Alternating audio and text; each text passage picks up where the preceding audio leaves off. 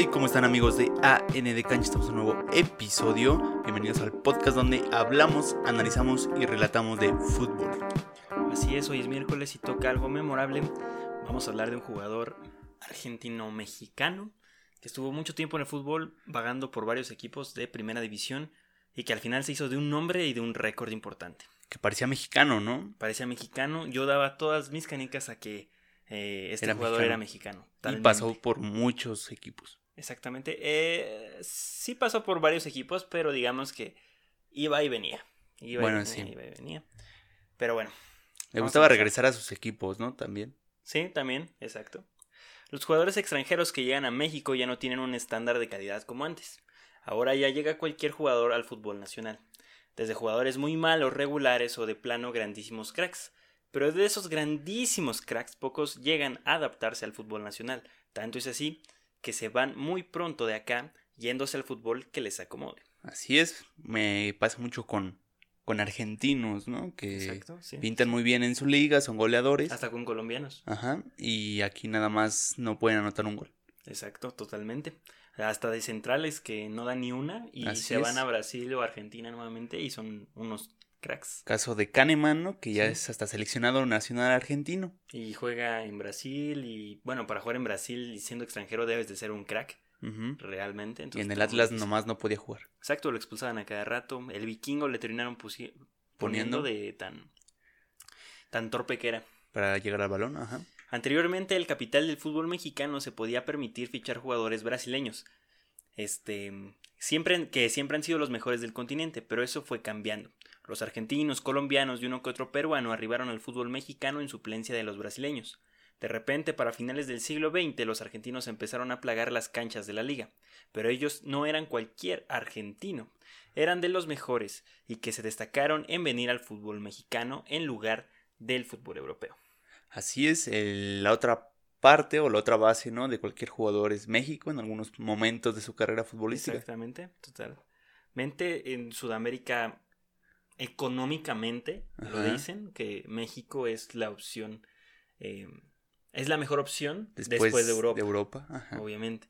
Porque Europa está para crecer y México ya está más como para adaptarse a jugar aquí ya. Exactamente, y de México te puedes ir a Europa. Ajá. Ha pasado pocas veces, pero realmente el jugador argentino está muy caro también. Ajá. Entonces, también si vienen a México, son más baratos de vender. Y aunque también es un poco lógico, tienes que llegar joven, ¿no? ¿Sí? De repente, a eso ya lo leí. Siempre me pasa. Fue aquí, a finales de los 90 y principios de los 2000 cuando esos jugadores argentinos se volvieron entrenadores. Ahora, en el fútbol mexicano, Como la Volpe. exactamente como el señor Lavolpe, Como el maestro Reynoso. sí, pero el maestro es chileno. Bueno, sí. Entonces, Es ahora el fútbol mexicano tenía un toque sudamericano dado por los entrenadores y jugadores argentinos que eran los protagonistas, pero también en esos años se trajeron una cantidad de petardos impresionantes. Como no acostumbramos generalmente. Casi no, Como el Cruz Azul no se le da. no, no, no. Ni al Monterrey. Exactamente, o sea, ya ahorita cada jugador argentino que traen es un petardazo, cada jugador colombiano es un petardazo.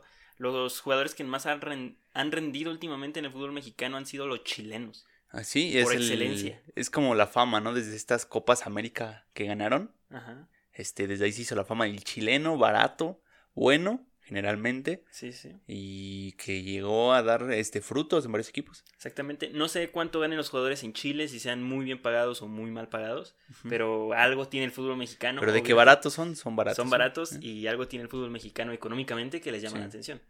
Porque yo creo que es más alto el nivel competitivo en jugar en Argentina o en Brasil Sí. que jugar acá en México. El chileno mejor creo que es chileno es Jen Meneses, ¿no? Ah, sí, ahorita. De Jen León. Meneses de Para León. mí es el mejor. Dentro de todo lo malo siempre hay algo bueno. A México, precisamente al Necaxa, llegó un jugador que desde muy chico debutó con Boca, viajó a China, regresó a su país para hacerse las maletas y venir a México sin saber todo lo que le esperaba en la tierra azteca. Así es. En este episodio vamos a hablar de Alfredo, el Chango Moreno, el máximo goleador argentino de la Liga MX. Así es. Y yo me peleé con su apodo. Sí. ¿No? Hace rato. Dije que era discriminatorio, pero al parecer no. No, no, no. O sea, Chango, el Chango Moreno viene eh, de un contexto cultural. Ajá. Porque vamos a ver dónde nació y de ahí viene, viene el apodo y todo eso. Que posiblemente si le buscas al contexto cultural venga también de que, pues, así le decían a Tal los vez pobres. fue racista Sí. en su momento, ¿no? Porque en esa parte de, bueno, Argentina y Chile, generalmente, bueno, no, cuando este tuvieron mucho imperialismo, ¿no? En el sentido de que empresas este inglesas y estadounidenses este Pues fuimos eh, fueron a ex- colonizados, ¿no? fueron a explotarlos. No, o sea, más contemporáneo en sí. ¿Crees? Sí, en los últimos, no sé, en, la- en el último siglo, Ah, el, bueno. el imperialismo sobre las, en sí sobre eh, las empresas que iban a explotar los recursos La naturales. dependencia. Entonces, Alfredo, Regresamos al fútbol, ¿no? Ajá. Alfredo nació en Santiago del Estero, un municipio en Argentina al noreste de Buenos Aires, Uy, sí. donde buenísimo. vivió toda su niñez y encontró el gusto por el fútbol como cualquier otro argentino a los 5 años de edad. En su club local, el Atlético Estudiantes, pero donde se comenzó a formar para dar el salto a primera división, fue en el Doc Sud, un pequeño equipo de la provincia de Buenos Aires. En ese año, Alfredo se acercó a uno de los clubes más grandes de Argentina, Ok. ¿Qué club? el Doc Sud.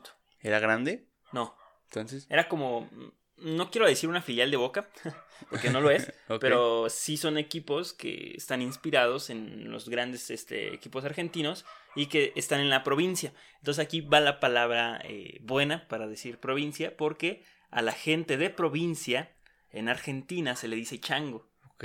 pero no a la gente de, o sea, no a la gente como de un rancho específicamente, sino a la gente que viene de fueras. El foráneo. De fueras de Buenos Aires se le dice chango y dentro de Buenos Aires, a- bueno, cabe señalar que chango es para las personas jóvenes, el chango, como el chavo, vaya. Ujú, Ok. A él le dicen el chango.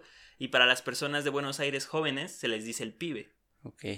Entonces ahí está. Más es- conocido, ¿no? El pibe. Ajá, es totalmente cultural. A los 15 años cumplidos, el Chango llamó la atención del Boca Juniors, equipo con el cual años después debuta con ayuda del entrenador Bianchi o Bianzi, no sé cómo lo pronuncian. Lo ascendió al primer equipo debido a que el titán Martín Palermo se estaba recuperando de una lesión. En Argentina estaban probando los torneos cortos y lo que sobraba del torneo, el Chango sería titular. Oh, vaya, ¿no? Golpe de suerte gracias al entrenador. Exactamente, y a que se cayó el titán. Ok. Un- Y a un conocido del fútbol mexicano, Martín Palermo. sí, El escupitajos Martín Palermo. sí, eh, qué ética de entrenador trae. Sí, ¿eh? sí, sí. O sea, impresionante. Entonces, ahí este fragmento lo saqué de un blog de, del Boca Juniors. No, vaya. Entonces está interesante. ¿eh? Y así lo describen al chango, así lo recuerdan. Como un titán. Ah, no, Tuvo jornadas históricas, como la tarde del 5 de marzo de 2000, cuando le metió tres goles a El Chaca en Vélez para un 4 por 0 en el clausura. Y sin lugar a dudas, la noche del 22 de marzo, cuando en la Libertadores del 2000 le clavó cinco goles al Blooming de Bolivia en la boca. Oh, eh, el chango empezando con todo. O sea, el chango no anotaba un gol, ¿eh? Y tiene un récord. A partir de esa noche no solo quedó marcado el récord de goles convertidos por un argentino en Copa Libertadores, sino que ya nada fue igual. La gente le empezó a exigir lo que vio que el chango podía dar, pero su nivel y su producción fueron decayendo a pasos agigantados. Uy, no.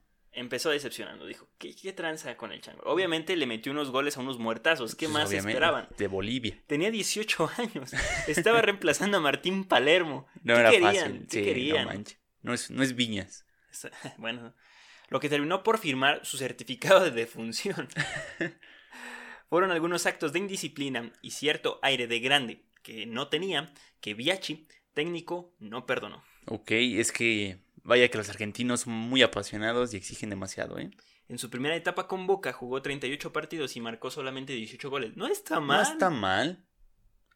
No. no está mal. Ya que hiciera el Toluca esos goles por su Sí, sí, tortota. Ya quisiera este Gigliotti tener 18 goles. Sí, en toda su carrera. En el año 2000, con solo 20 años de edad, no le llenó el ojo a la afición del Boca. Ni siquiera al entrenador, o sea, la afición lo, Sí, lo, sí. lo sentenció. Por lo que a los sus dos años de carrera profesional comenzó la travesía de los traspasos y la irregularidad, irregul- Irregularidad. irregularidad de su fútbol. Ok, O gracias. sea, ya desde el 2000 el chango empezó a vagar. O sea, pero es, que él dio mucho y él puso su vara muy alta, ¿no? Sí, él mismo se, se- se puso el pie. Sí, así es. Ya se hubiera distribuido bien sus goles, uno por partido. Sí. Fue de préstamo al Racing, de regreso a Avellaneda. Avellaneda no, no es provincia, pero sí está fuera de Buenos Aires. Ok, entonces hay puro changos. Eh, no sé, o sea, la gente joven, sí, puro chango. Ok. Donde el visor Jorge Grifa lo convocó a los 15 años a las fuerzas básicas del Boca. En el Racing no brilló ni la mitad de lo que podía brillar. Del... Brillar en el Boca. Ni la mitad de lo que podía brillar en el Boca. Los pocos minutos que se le dieron no fueron suficientes. Solo jugó 8 partidos y en ninguno logró convertir. Esto responsabilidad de una lesión en la rodilla. Ok, vaya, vaya. La rodilla, ¿no? La maldita rodilla. Pero él no sí, dejó sí. su carrera por la rodilla. No, no, no. Él continuó. Y bueno, terminando el préstamo por parte de Racing, que no tenía derecho a compra, pues tampoco le interesó comprarlo. Entonces regresó muy fácilmente al Boca. Y otra vez lo sentenciaron. ¿Sí? Para cuando regresó al Boca ya no tenía espacio. Ni ese pequeño espacio que se hizo a los 18 años. Palermo lucía recuperado al 100%, además de que el Boca, en el Boca jugaba Riquelme. La exigencia del club estaba por encima de lo que le podía ofrecer Alfredo. O sea, ¿me estás diciendo que Palermo tenía la edad suficiente para seguir rifando? ¿Sí? ¿Cuántos años tenía? No sé. Estaba grande, ¿no? Ya estaba grande Palermo. Pero todavía jugó contra Chivas en el 2006. ¿Sí fue 2006? Sí, creo que sí. ¿O 2004? Que le mete la tranquiza a Chivas a Boca. Sí, unos así. escupitajos. Sí. Terminando ese pésimo año, en el 2001 pisa por primera vez suelo mexicano. Necaxa asume el préstamo del jugador de 21 años de edad. Un argentino más proveniente del Boca Juniors se hacía presente en la liga. O sea, Vámonos. eh, como... A este, veces este nombre de Boca Juniors da falsas expectativas, ¿no? Al fútbol, al fútbol mexicano. Sí, sí, muchos jugadores vienen de River y de Boca a Ajá. México con etiqueta de Del cracks. equipo. Del equipo. Sí, Tal sí, vez sí. no de cracks, pero sí del equipo. Como Rubén Zambuesa, que salió del River Plate. Sí, porque Pero no era un crack. por lo menos acá en México tenemos la ideología de no cualquier vato juega en Boca, Ajá. no cualquier vato juega en, En River. River. Ajá. O si juega mal, pues seguramente es un guerrero de la vida, yo qué sé, pero de que va a dar algo, va, Va a dar algo. No va a decepcionar. Exacto. Entonces, sí, o sea, cuando él viene de Boca o de River en México sí dices, ay, viene Bueno, allá. sí. sí, sí. Y en cambio, cuando les, ellos quieren uno, no- uno nuestro, decimos, no, no, no, no. ¿Qué pasó? ¿Qué A pasó? pagos yo no manejo esto, ¿eh? Como que Marchesín dos millones Y a Ya- mensualidades. y a mensualidades. no, estás mal, hijo. En su primera temporada con los Rayos apareció en 10 ocasiones e hizo 6 goles. Esa fue su primera impresión del fútbol mexicano. Para la otra mitad del torneo apareció con 20 partidos y solo pudo anotar 3 goles. Pero el jugador seguía siendo de Boca, que lo prestó para el siguiente año, en el 2002, al Shandong Lenung de China. donde en Vámonos. 24 partidos disputados en el año futbolístico, es decir, 2003, dos- 2002-2003, solo hizo 6 goles. Ok. Y en China rifó. Ni en China. El Chango a sus 23 años había jugado ya en cuatro equipos en menos de cuatro años. Bueno, es que también que querían, no manches. Eh, otra cosa de los torneos cortos, ¿no? Que te da esa facilidad de salir, así, entrar y salir. En, mucho, en, muy poco, en muy poco tiempo puedes hacerte de varios clubes. No parecía tener estabilidad en su carrera ni en su fútbol. Dejó de ser una promesa de Boca para que en el 2003 regresara a portar sus colores y fuera parte de ese equipo campeón de Libertadores, pero sin pena y sin gloria se desplomaba su regularidad, que cuando la tuvo no la supo aprovechar. Ah, pero tuvo una Libertadores. Sí, que no jugó, pero la pero tuvo. es campeón. Es como la Volpe, campeón del mundo. Exacto, pero no jugó. Pero no jugó. Para el torneo de la Apertura 2003 llegó el Chango al Necaxa, pero ahora sí como jugador del Necaxa. Alfredo quería la revancha con los rayos y el fútbol. Sí, ¿no? Con su vida ya estaba bien peleado con el balón, ¿no? Sí, pobre hombre. Todo pasó muy rápido y a la vez muy lento. Algo que jamás había tenido el Chango en su carrera estaba ocurriendo. Goles. Sí, también. No. También todo. Desde el 2003 Apertura hasta el 2007 Clausura jugó en el mismo equipo, en el Necaxa ya de Aguascalientes. Ok. O sea, cuando el Necaxa llega a Aguascalientes, llega el Chango. Entonces también por eso es tan emblemático Necaxa el Chango Moreno. Porque es parte de esa transición de ciudad del Necaxa. De ese nuevo Necaxa. de ese nuevo Necaxa, nuevo estadio, nueva ciudad, nuevo todo. Y él es parte de ese equipo.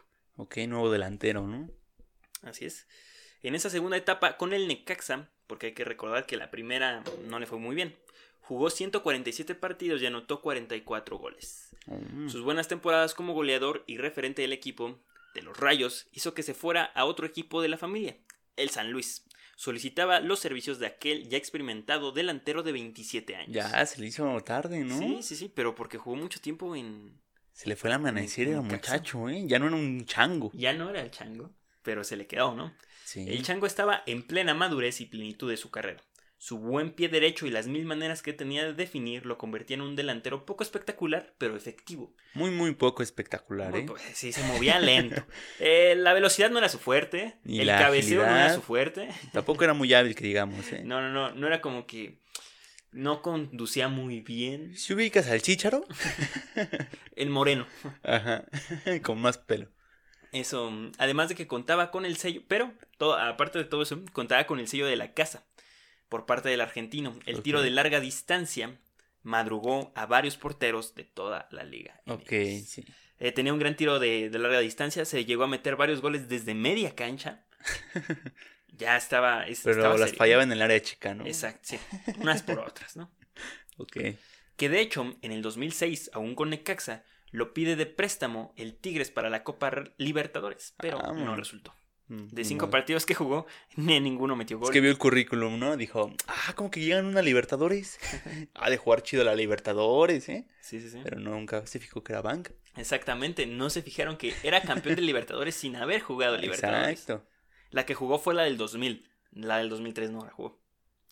Con este renombre que ya manejaba en el Necaxa, el Chango fue a San Luis a ser una auténtica leyenda del club, ya refundado. Es decir, el San Luis de ahorita no tiene nada que ver con el San Luis de antes. No, el San Luis Vintage. Exactamente, el San Luis, este, Del dorado o conejo. azul, ándale, sí, sí, es San Luis. De la promesa conejo. Real San Luis, como por entonces se llamaba, los potosinos tuvieron por un año al Chango, que en 43 partidos marcó 28 goles, el mejor promedio goleador en toda su Sí, carrera. bastante sí, ¿eh?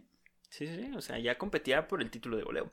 Bastante bien el chango. Ya grande. Sí, Es como, como Oribe, ¿no? Le llegó grande el fútbol. le llegó tarde el fútbol. Ajá.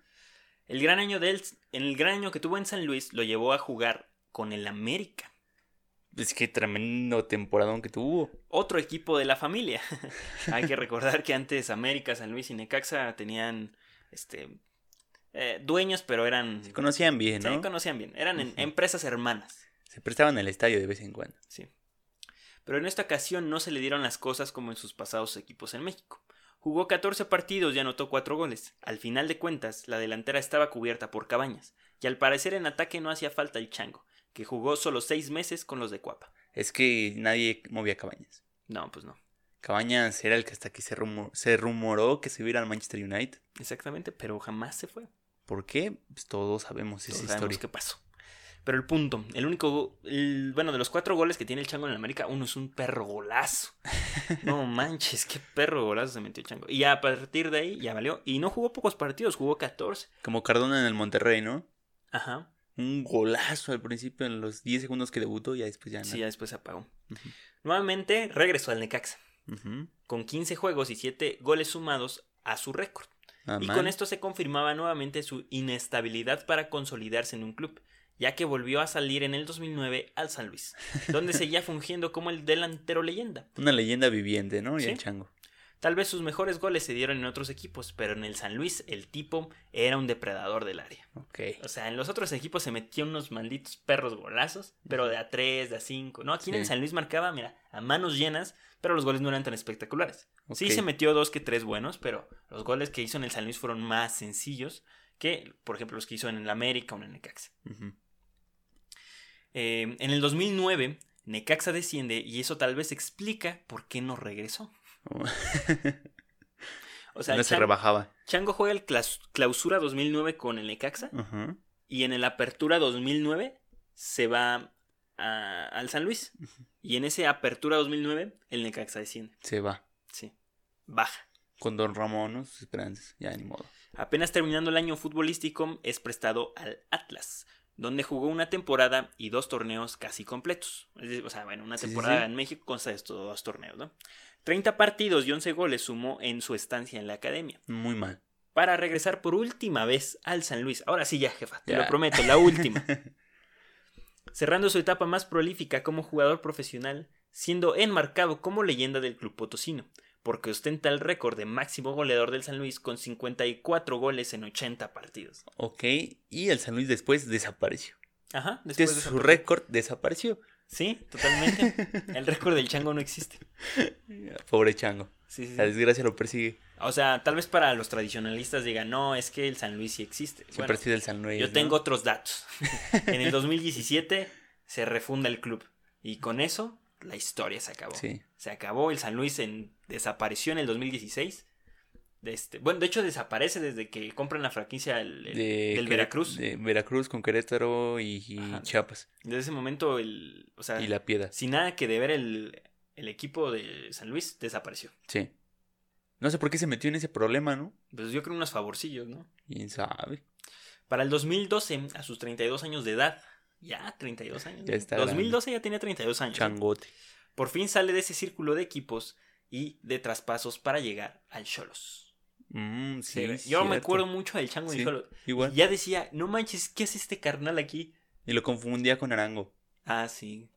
Equipo donde encontró por fin la máxima gloria. Porque nunca habíamos mencionado que fue campeón en el fútbol mexicano. No. Hasta ahorita.